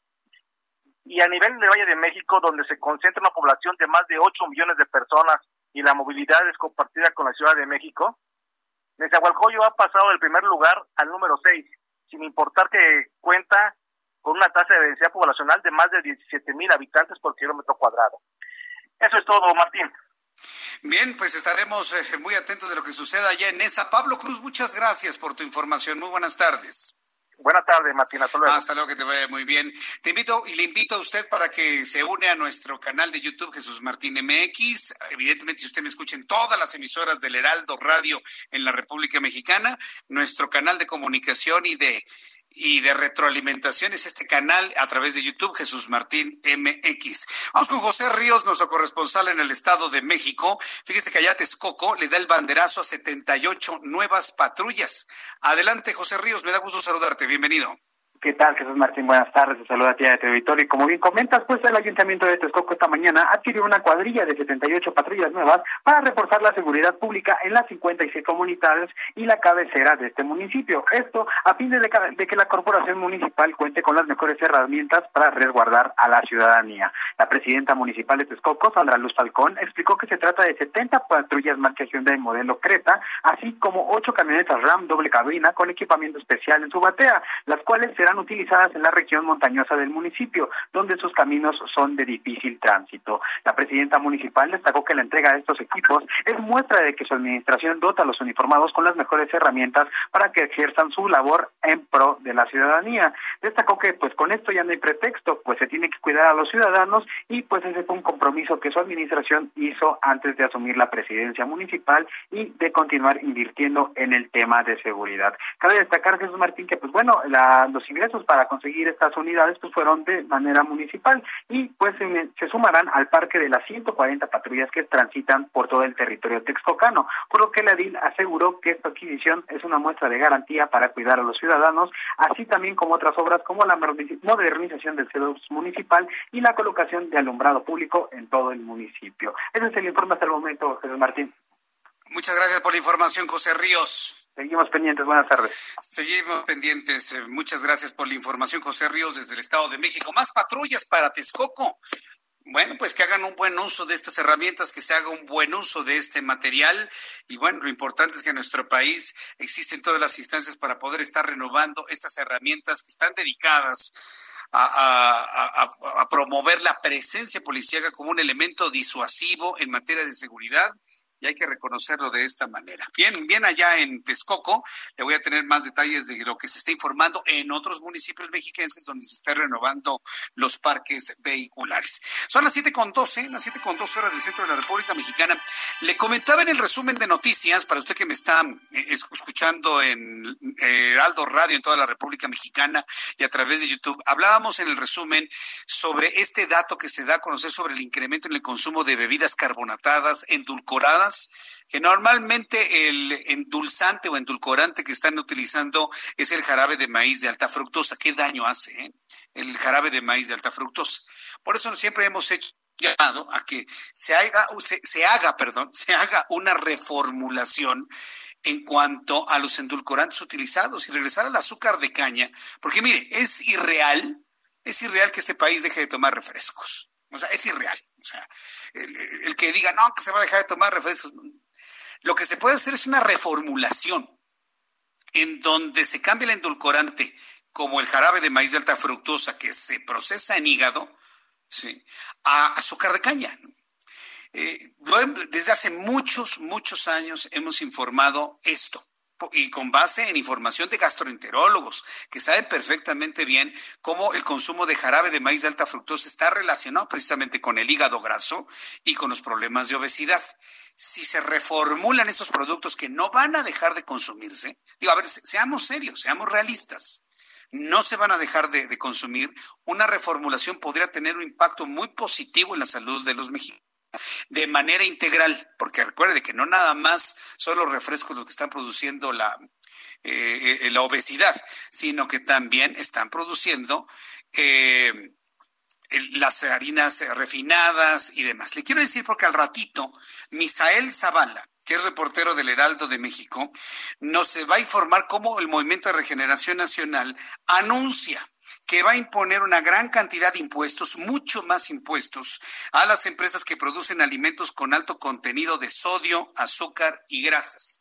Es decir, le van a poner más impuestos a los refrescos, le van a poner más impuestos a las papitas, le van a poner más impuestos a las galletas, le van a poner más impuestos a lo que consume la gente que votó por ustedes, señores.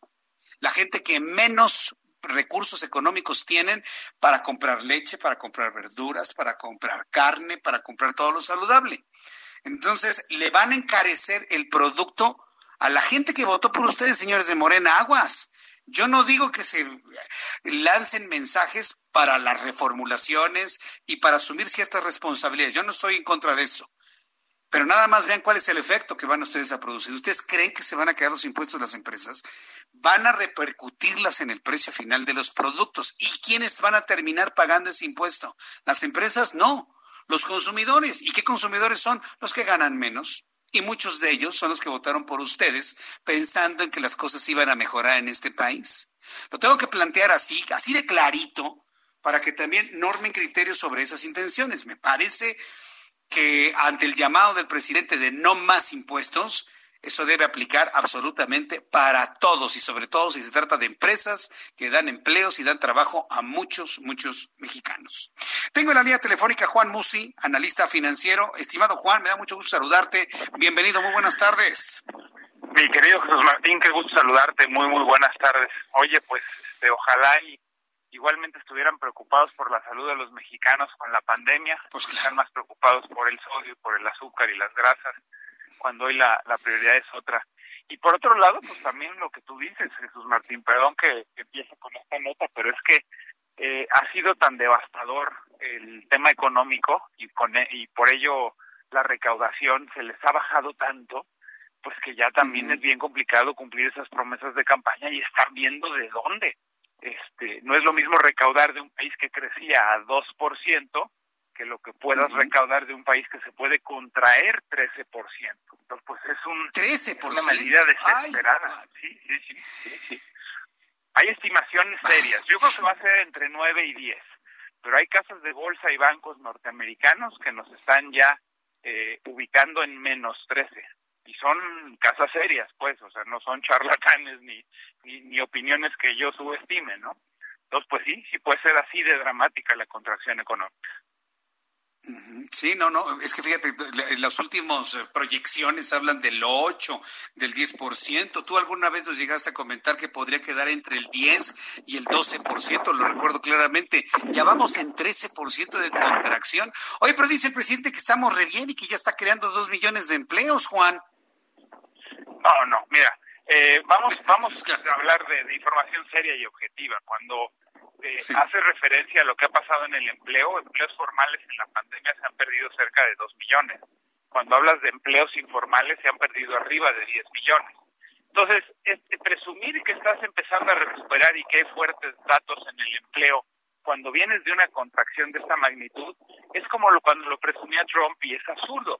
Trump perdió en la pandemia más de 30 millones de empleos y ha estado presumiendo que ahora recuperan a razón de 2 millones de empleos al mes oye, le sigues debiendo a la economía 26 millones de empleos. Entonces, no es para presumir que estés generando a razón de 2 millones cuando vienes de perder cerca de 30 millones. Entonces, pues no sería extraño ver regotes importantísimos en todos los sectores, incluidos en los datos de empleo, pero seguimos quedando a deber muchísimo y estamos sumamente rezagados, ¿no? Entonces, eh, evidentemente, ahorita que estaba yendo yo esta nota, por eso digo, empiezo este comentario diciéndote, claro, están desesperados, están viendo de dónde, porque de la economía y de no querer hacer una reforma fiscal integral y de no querer ampliar la base de contribuyentes, pues tristemente lo, los que la van a pagar, tienes toda la razón, son los que menos tienen, porque son los que más consumen ese tipo de alimentos.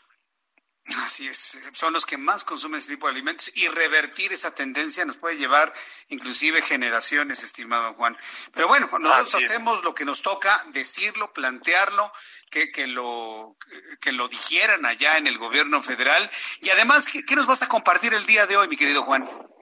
Pues mira, te quiero contar varias cosas rápido. La primera, estamos viendo la temporada de reportes de empresas que cotizan en la bolsa, tanto en Estados Unidos como en México honestamente los reportes de las empresas norteamericanas sí tienen un peso sobre las bolsas en el mundo importantísimo. Y por ejemplo, cuando reporta Apple, cuando reporta Google o cuando reporta grupos como General Motors, Ford, eh, hoy por ejemplo reportó McDonald's, reportó 3M, eh, en su mayoría, Jesús, los reportes han sido un poco mejor a lo esperado.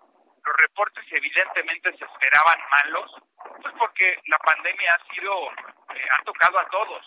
Han librado el sector tecnológico y empresas que tienen eh, no solo un daño, sino un beneficio a partir de las ventas en línea, por ejemplo, que es el caso de Amazon, de Microsoft, de Apple, empresas que claramente han ganado con la pandemia.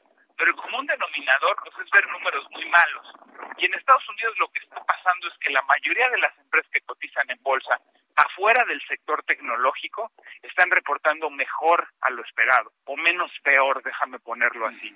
En el caso de México, tristemente, los reportes en su mayoría se esperaban muy malos y en su mayoría han sido muy malos. O sea, no ha habido sorpresas eh, positivas. Quizás el reporte de la minera de G México el día de hoy es el primero que recuerdo, pues que rompe un poquito con el tema de que sí habían sido consistentemente malos, ¿no?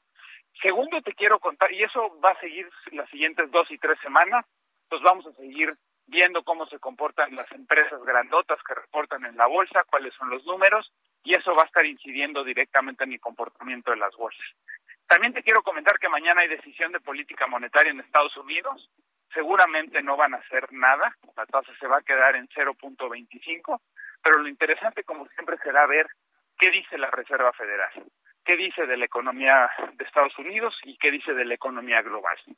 Y también quería eh, platicar, pues que en este eh, mundo tan complicado que estamos viviendo, tenemos a un presidente Trump que sigue echándole bronca a los chinos y esto ha provocado una fuerte apreciación del oro. No sé si nuestros amigos del auditorio se han percatado, pero el oro, la onza ya está arriba de 1.900 dólares y llevaba casi una década, Jesús Martín, estacionado en 1.300 dólares. Bueno, pues el oro es un ah. refugio, sí, sí, sí, esto es bien importante. El oro generalmente se comporta como un refugio en donde típicamente cuando hay guerras o cuando hay crisis, incluso históricamente cuando ha habido pues plagas, pestes, hambres, guerras, el oro se comporta de manera extraordinaria. Bueno, pues el oro ha subido cerca del 30% en estos últimos días y está muy relacionado con este problema entre Estados Unidos y China, pues que no termina. Y me refiero estrictamente al problema pues de la guerra comercial y esta guerra de impuestos que tiene China y Estados Unidos, ¿no? Eh, y por último, mi querido Jesús Martín, pues te quería comentar también que evidentemente la información en México ha seguido saliendo un poquito mal, o bastante mal, eh, y a pesar de esto, hemos visto una apreciación del peso porque el dólar, precisamente por esto último que te comento, se ha venido debilitando contra la mayoría de las monedas y entonces ya llevamos dos días operando por debajo de 22 pesos. Lo más importante que te quiero decir el día de hoy o de mi comentario es que aquellos que tengan ahorros y que tengan la posibilidad, que siempre la hay, y para eso estoy también yo a sus órdenes, de empezar a hacer y formar un ahorro comprando dólares por debajo de 22, hace todo el sentido del mundo, mi querido Jesús Martín. Ah, esa es una muy, muy interesante recomendación.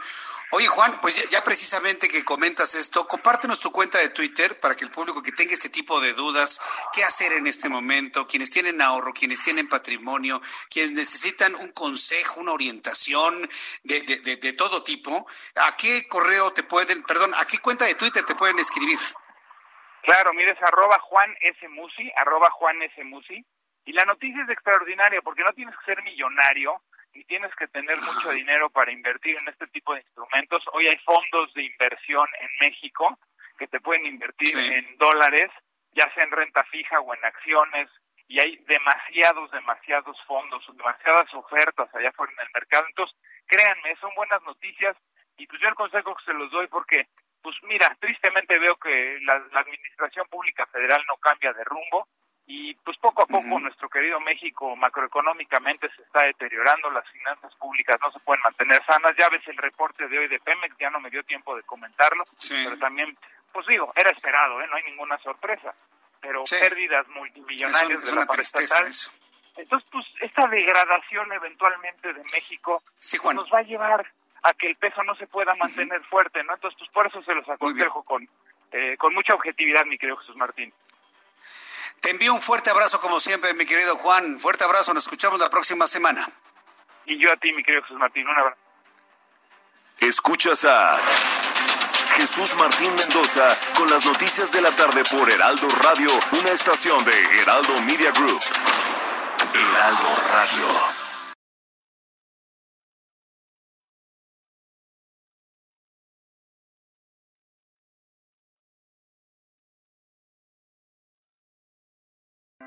Heraldo Radio.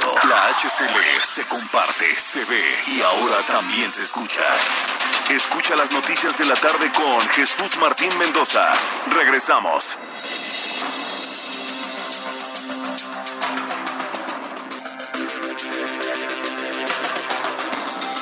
Ya son las 7.29, las 7.29 horas del centro de la República Mexicana. Platicaba en este corto comercial con nuestros amigos que nos siguen a través de YouTube, Jesús Martín MX México es un país refresquero. México es un país refresquero, pero por, por una tradición tremenda. Por ejemplo, si usted se va, y eso fue una experiencia ya hace algunos años, tienes otras partes del mundo, por ejemplo, usted no encuentra refrescos así como los conocemos, burbujeantes, de sabores. O sea, nomás encuentra usted los oscuros y los blanquitos.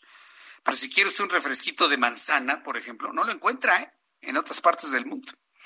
México tiene una tradición refresquera tremenda, ¿no? Y platicábamos de las marcas, ¿no? Y, la verdad es que no, pretendo hacer comercial de esto, sino un, ejercicio informativo. Ve usted todos los, los, eh, los refrescos que había en la antigüedad, ¿no? El Titán, el Ulú, el Trébol. Alguien por ahí me recordó los barrilitos, ¿sí? Los barrilitos. Hay otros que se llaman los jarritos. Hay otros que son chiquitos que se llaman las chaparritas. Todavía existen, ¿no, Orlando? Todavía existen las chaparritas, ¿no?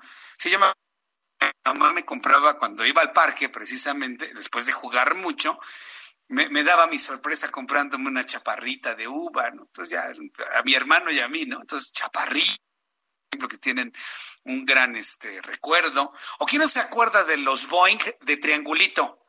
¿Quién no tronó un triangulito ya vacío de Boeing? ¿Tú lo hiciste, Orlando, o no? Sí, pues sí, todo, todo, es todavía existe, ¿no?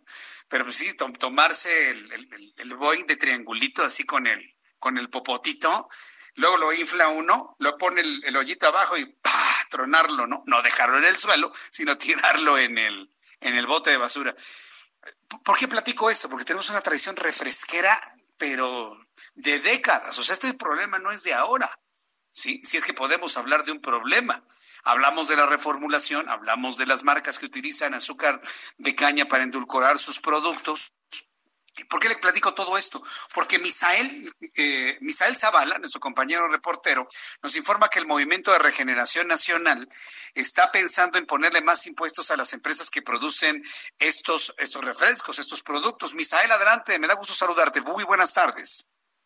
Buenas tardes, Jesús Martín. Pues como bien lo comentas, Morena en la comisión permanente inscribió una iniciativa para aumentar el impuesto especial sobre producción y servicios, el IEPS, a bebidas alcohólicas como la cerveza, así como los cigarros, como tú lo comentas, a refrescos y comida chatarra. En esta propuesta fue inscrita por la diputada federal morenista Erika Vanessa del Castillo y detalla que las bebidas alcohólicas tendrán un aumento de impuestos según el contenido alcohólico, es decir, el grado de alcohol que contengan estas bebidas, en tanto que los cigarros pagarían una cuota de 1.49 pesos por cigarro eh, y también los refrescos, según esta propuesta, aumentaría el impuesto, eh, el IEPS, a un peso el litro, por lo que pasaría de 1.26 pesos que actualmente se cobra a 2.25 pesos eh, por litro. Los alimentos chatarra, es decir, con una densidad calórica de 275 kilocalorías, también tendrían eh, con esta propuesta un aumento del 8 al 16%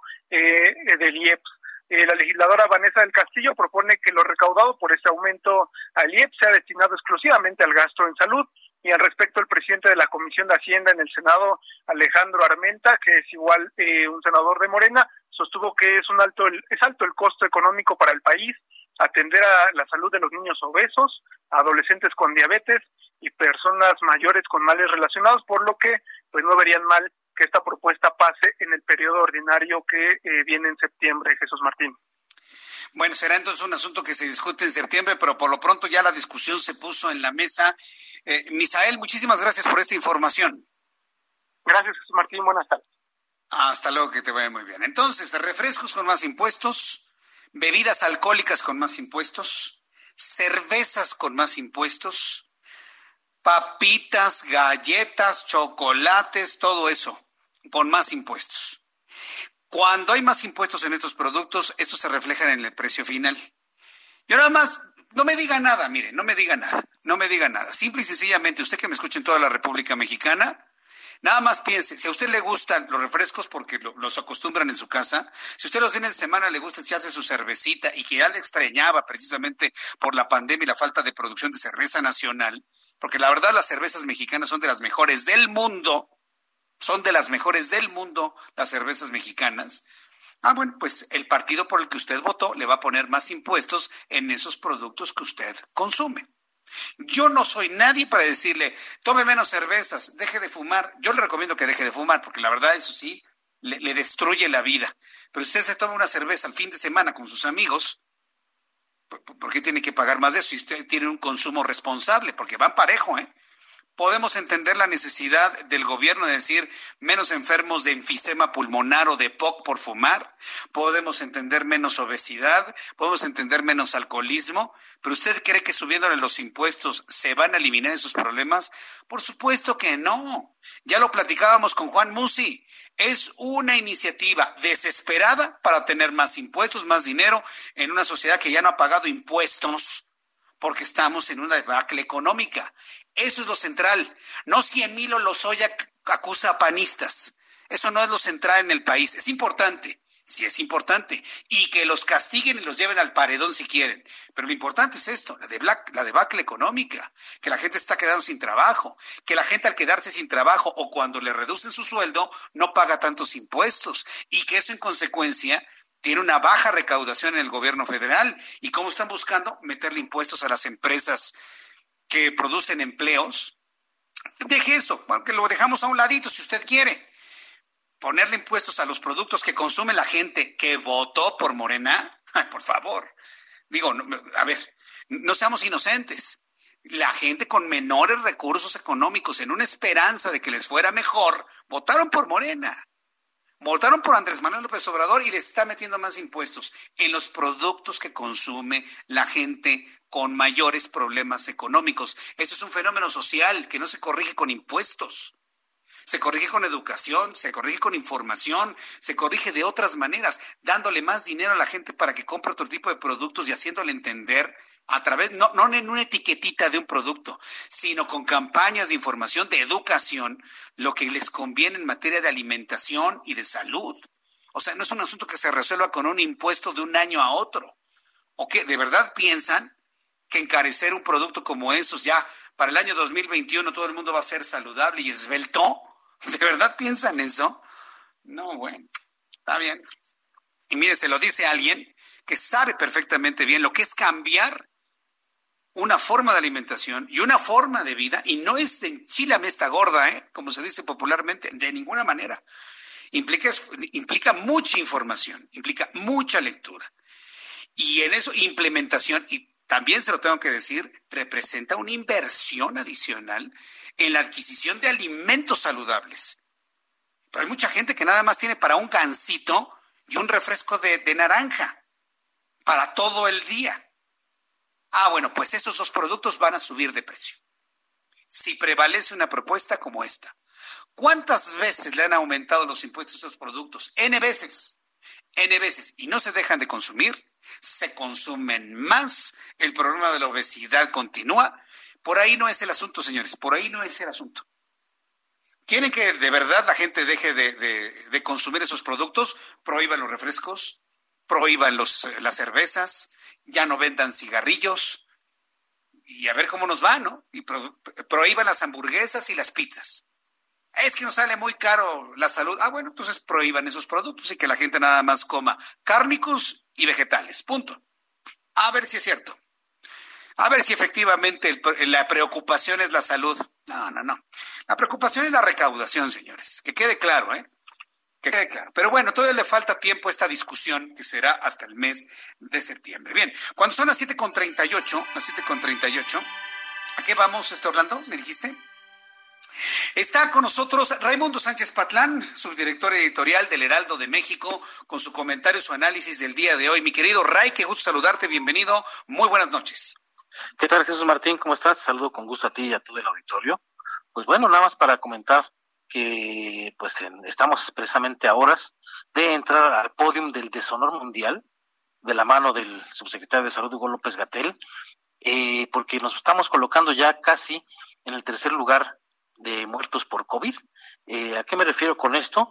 Fíjate, eh, en primer lugar está Estados Unidos, segundo lugar Brasil, tercero Gran Bretaña, digo yo por poco tiempo, porque hoy, ayer Gran Bretaña registró, registró 45.844 muertos. Hoy registra 45.963.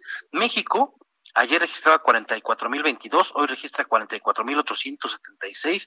Estamos hablando de que la diferencia entre los muertos que aumentó un día Gran Bretaña son 119 y México 854. Estamos, es decir, a 1800, perdón, 1087 eh, decesos de diferencia para alcanzar a Gran Bretaña y con uno más lo rebasaríamos. Eh, y esto pues yo creo que se va a dar eh, pues a más tardar el jueves. ¿Por qué? Pues porque el doctor Gatel sigue con su mal llamada estrategia de pues de no hacer caso, de llamar a la población a usar cubrebocas. Él sigue repitiendo lo mismo que pues que no se ha demostrado según él científicamente que el uso de pues de la mascarilla eh, pues ayude a combatir eh, la pandemia del COVID-19 y bueno, también se va a mantener en la misma línea discursiva esta que ya nos conocemos de memoria de que la curva se está aplanando, que los mexicanos eh, pues estamos muriendo por nuestros malos hábitos, como lo comentabas hace hace un momento de ahora, ahora está contra las bebidas azucaradas y la llamada comida chatarra, él está culpando a todo a todos estos hábitos de pues de las muertes que está registrando. El caso es que nos vamos a meter en este deshonroso tercer lugar de muertes por COVID. Yo digo, Jesús Martín, al ritmo que vamos, eh, si México hoy registra 854 casos nuevos, de decesos. Yo creo que a más tardar el jueves estaremos metiéndonos al tercer lugar y que pues van a venir las maromas a decir que por cada cien mil habitantes, esta retaíla de números, como si los muertos y las y la pena de las familias fueran asunto de números, Jesús Martín. Sí, es una pena. Y mira, ¿sabes lo que más eh, me preocupa y hasta cierto punto me molesta, este Raimundo? Que mientras más lo decimos, mientras más lo señalamos, ellos más insisten en desacreditar el uso del cubrebocas, por ejemplo. Lo hemos podido ver. Mientras más insistimos en la lógica de tomar entre nuestras manos la responsabilidad de cuidarnos y cuidar a la gente que queremos. Por ejemplo, tú, tú y yo y todos nuestros compañeros en el Heraldo usamos cubrebocas. Imagínate si prevaleciera lo que dice López Obrador, todos nos andaríamos contagiando. Tomamos en nuestras manos esa responsabilidad, lo transmitimos al público y estos dos personajes, presidente y subsecretario de salud, insisten en que no sirve. De verdad que no entiendo cuál es el objetivo de, esa posición, Raimundo. De verdad que es, eh, es, es muy claro, Jesús. Es muy claro, ¿por qué? Porque si usa el cubrebocas, le va a dar la razón a Felipe Calderón que hizo eso eh, pues en 2009 con el asunto de, la influenza, eh, le daría la razón a, al expresidente Felipe Calderón y bueno, pues están jugándole más a la propaganda y López Gatel aprende muy rápido pues que hacer propaganda es más efectivo para él en el futuro inmediato que pues que apegarse a la verdad y a la ciencia. Lo que no se da cuenta López Gatel es que él cree que lo están eh, formando como un ídolo, en, cuando en realidad lo están formando como un chivo expiatorio, porque en algún momento que van a tener que rendir cuentas de pues de todos estos muertos que se siguen sumando y su jefe López Obrador como tú ya lo, lo, señalabas él ya se vacunó él dice que se puso en las manos del especialista López Gatel y pues sobre él va a recaer la responsabilidad pues de todos estos muertos que estamos registrando día con día Jesús Martín Sí, además, si le sumas la falta de credibilidad que tiene López Gatel, ni cuenta se da el inocente de que lo están usando y que él va a ser el que va a tener que pagar todos los platos rotos. Pero mira, por lo pronto, usemos cubrebocas, Ray, nos cuidamos, cuidamos y pues sigamos adelante. ¿Qué hacemos? Ya viste hoy cuántos muertos subieron, más de 800. El 854. Día de la lista. Son 854 para ser exactos los que aumentaron eh, los decesos hoy en, en México. ¿Y cuánto aumentaron los, eh, los contagiados? ¿Tienes ahí el dato? Yo lo tengo por aquí también. Los contagiados aquí lo tengo. Eh, pasamos 7.208. De, de, a ver, hoy tenemos... Ay, no, 402.697. Así es. Así Aquí encontré los datos de la John Hopkins, que por cierto ha, ha, tomado un liderazgo en cuanto a la credibilidad de información. 7.208 casos más de ayer a hoy. Sorprendente. ¿eh? Y qué bueno que mencionas a, no se aplana. Qué, qué, bueno que mencionas a la Universidad de Medicina John Hopkins, porque ellos están subiendo, actualizando los datos a las 5 de la tarde, o sea, ya ni siquiera eh, tenemos que esperar esta, pues esta retaíla de, de, propaganda que da López Gatel a las 7 de la tarde.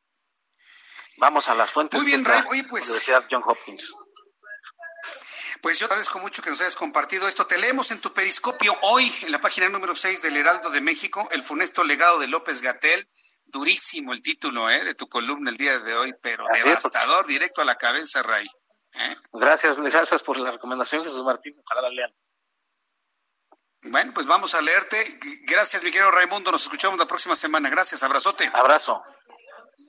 Que te vaya muy bien. Raimundo Sánchez Patlán, periodista, analista político, subdirector editorial del Heraldo de México, aquí en el Heraldo Radio. Yo le invito para que lo lea todos los martes con su periscopio. Hoy aparece en la página número 6 del Heraldo de México. Vamos a muy buen tiempo de que usted a través de nuestra página web www.heraldodemexico.com.mx o en nuestra edición extraordinaria, edición impresa, abra la página número 6 y lea y disfrute la pluma de Raimundo Sánchez Patlán, el funesto legado de López Gatel, tiene muchos elementos, muchos, muchos elementos para poder entrar en la reflexión. Bueno, si hablamos de reflexiones, quiero decir una cosa, estamos en tiempos de cambio. Y yo creo que usted y yo estamos totalmente de acuerdo que el mundo ya no va a ser el mismo nunca más. Podremos retomar normalidades en algunas áreas, pero ¿sabe qué es lo que ha cambiado? La verdad es que ha cambiado el trabajo de las empresas. Y la era digital y la forma de hacer las cosas, como por ejemplo hacemos este programa de noticias a través de redes sociales, a través de comunicaciones digitales, a través de Internet, a distancia para podernos cuidar, ha marcado sin duda alguna una nueva era de las empresas, la transformación digital para las empresas y cómo va a cambiar el modelo de negocios. Ya habíamos platicado, por ejemplo, de las inversiones en bienes inmuebles para mantener a un grupo de trabajadores. Hoy la era digital nos, nos permite que muchos de los problemas se solucionen inclusive a distancia. Para hablar sobre ello, no sabe el gusto que me da, el, gran privilegio que me da recibir la llamada telefónica de un gran amigo de este programa de noticias. Me da mucho gusto saludar a través de la línea telefónica a Carlos Herrero. Él es presidente y fundador de Estrategia Comunicación y Medios. Mi querido Carlos Herrero, bienvenido a tu casa, aquí en el Heraldo Radio. Bienvenido, mi querido Carlos. Así lo siento, mi querido Jesús. Es mi casa y tú eres mi amigo y mi hermano y un gran comunicador ahí donde estés. Muchas gracias, mi querido Carlos. Has estado muy, muy atento y haciendo un análisis muy profundo de estos cambios, ¿no? Que nos ha traído en la forma del trabajo la pandemia de COVID-19. ¿Qué nos comentas sobre ello, Carlos? Pues, pues mira, he hecho una reflexión porque al final nos han caído 15 años eh, de adelanto sobre todas las situaciones y hemos tenido que irlas afrontando y además he vivido la experiencia personal de organizar toda nuestra empresa estrategia, que somos 56 personas, en torno a una tecnología que nos ha permitido eh, cumplir mejor con los tiempos, cumplir mejor con los clientes.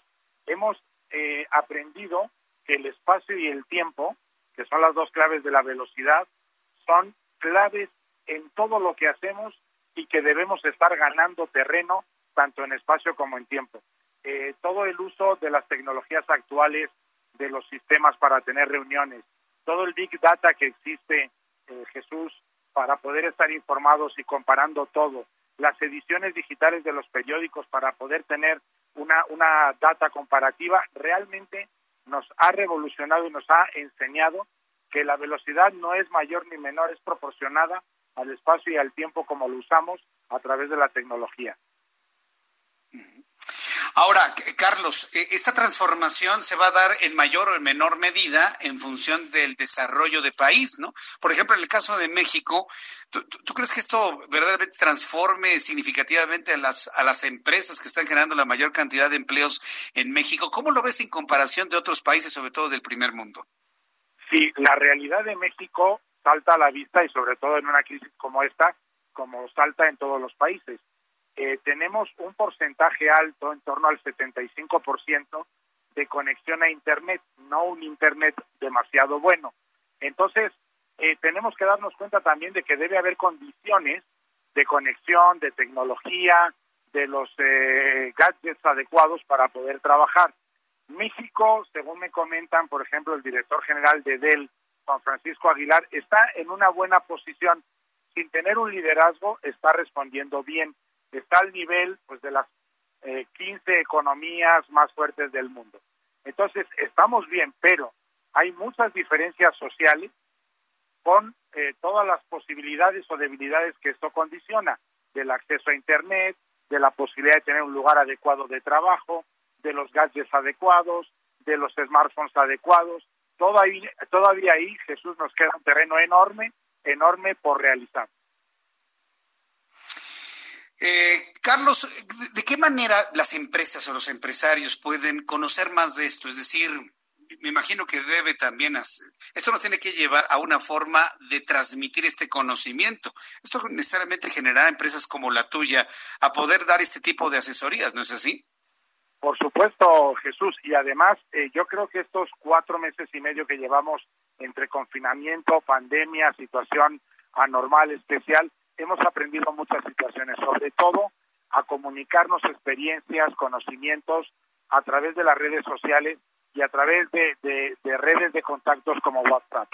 Cuando empiezas a preguntar cómo haces esto, cómo haces aquello, qué experiencia has tenido, hablas con empresas de tecnología y demás, creas un acervo muy importante de cómo actuar porque va muy rápido todo, Jesús. Entonces, en ese sentido, hemos aprendido mucho y queremos transmitir nosotros esa experiencia a todos nuestros clientes y a toda la gente que lo necesite.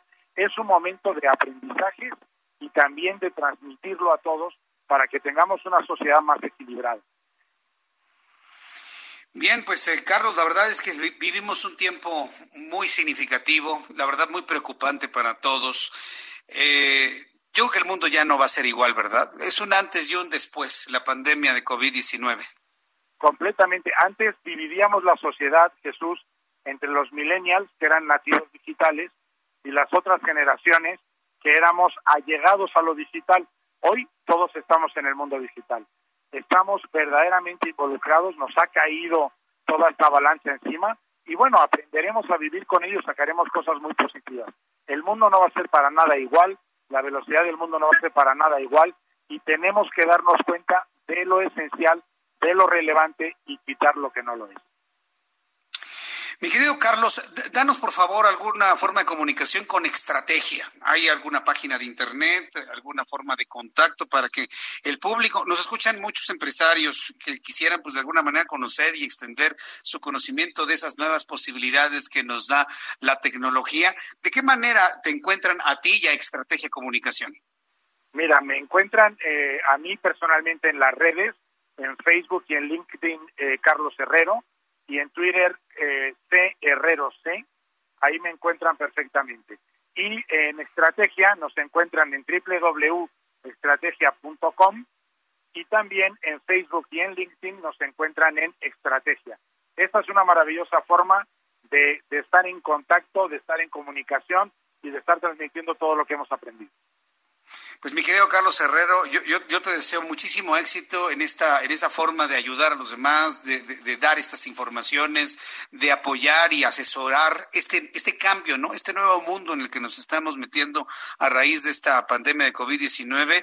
Eh, me gustaría invitarte en una, en una ocasión futura para seguir hablando de comunicación y estrategias de comunicación. Muchas gracias, mi querido Carlos Herrero. Te envío un fuerte abrazo como siempre.